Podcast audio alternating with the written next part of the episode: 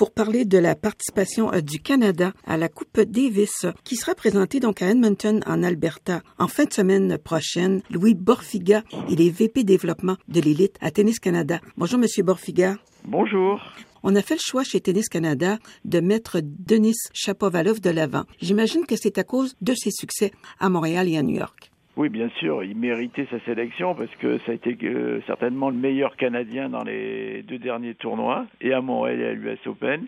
Et puis son niveau de jeu euh, actuellement est excellent, donc euh, on compte sur lui pour mener le Canada à la victoire, malgré son jeune âge. Oui, c'est ce que j'allais dire. Il n'a que 18 ans, malgré que Boris Becker avait fait de très très grands exploits plus jeune que ça. Qu'est-ce qui fait qu'il est capable de se battre et n'a pas peur d'affronter des joueurs qui sont vraiment très connus? Ben, comme vous l'avez dit, c'est surtout son talent.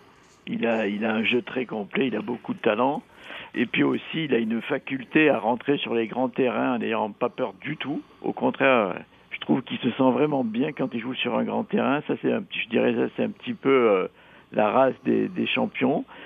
Et c'est pour cela que quand il affronte les joueurs chevronnés comme Nadal, Tsonga, Del Potro, ben, il leur donne beaucoup de fil à retordre et souvent, ben, les dernières fois, il les a même battus. Donc, euh, c'est tous ces éléments qui font qu'il est vraiment redoutable. Dans un contexte comme la Coupe Davis, est-ce qu'on approche les matchs de façon différente que lorsque on est dans des tournois? Oui, la Coupe Davis c'est différent parce que c'est la seule fois dans l'année où on joue euh, pour une équipe, on joue pour son pays, donc il y a une pression euh, supplémentaire. Et c'est évident que c'est jamais facile de jouer euh, pour son pays, mais je pense que Denis a prouvé que dans les moments importants, il était prêt mais ça va être encore une fois une belle expérience pour lui. Euh, ce match de Coupe Davis euh, où il est le leader de l'équipe, je pense que ça va être très très intéressant et puis qui va encore nous donner satisfaction.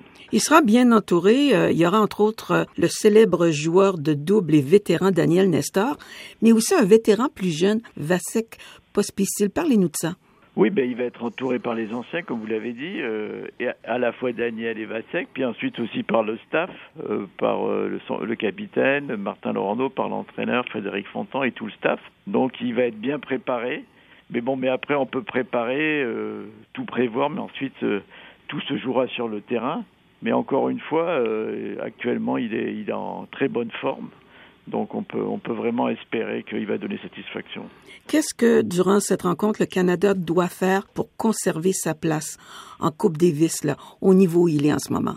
C'est un match important parce que euh, il faut absolument le gagner pour pouvoir rester dans le groupe mondial et ça ferait euh, six ans d'affilée, ce qui est une belle performance. Euh, ben, il va falloir, il va falloir être extrêmement rigoureux, bien préparer le match. Et puis ça, c'est pas un match facile parce que les Indiens, eux aussi, ils veulent, ben, ils veulent être dans le groupe mondial. Mais ben, il va falloir tout donner en Coupe Davis. Il faut encore donner plus que dans, une, dans un tournoi, je dirais, normal durant l'année. Et est-ce que l'Inde n'a pas la réputation d'être quand même assez forte en double? Oui, euh, les Indiens sont très forts en double, donc ça va être un point difficile à gagner.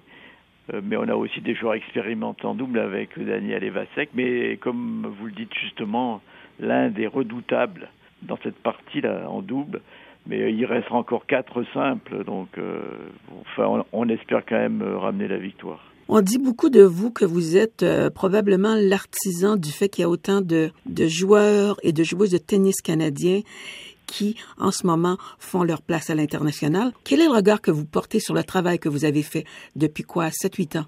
Oui, je suis là maintenant depuis 11 ans. Mais... 11 ans, bon. Oui, mais aussi, il faut dire que j'ai avec moi une équipe d'entraîneurs extrêmement compétente. C'est un travail d'équipe. Euh, on a mis des bonnes structures en place et puis on a envoyé le bon message, un message ambitieux, mais aussi d'humilité. Tout ça fait que les joueurs canadiens maintenant évoluent dans un, je dirais, dans une bonne ambiance.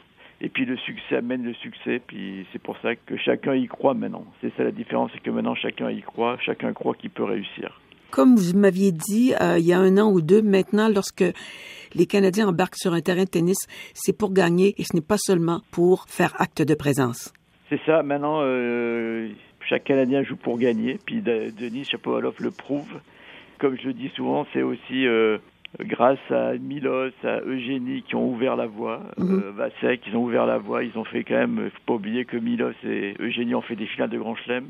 Donc euh, ça a été de beaux exemples pour les jeunes actuels.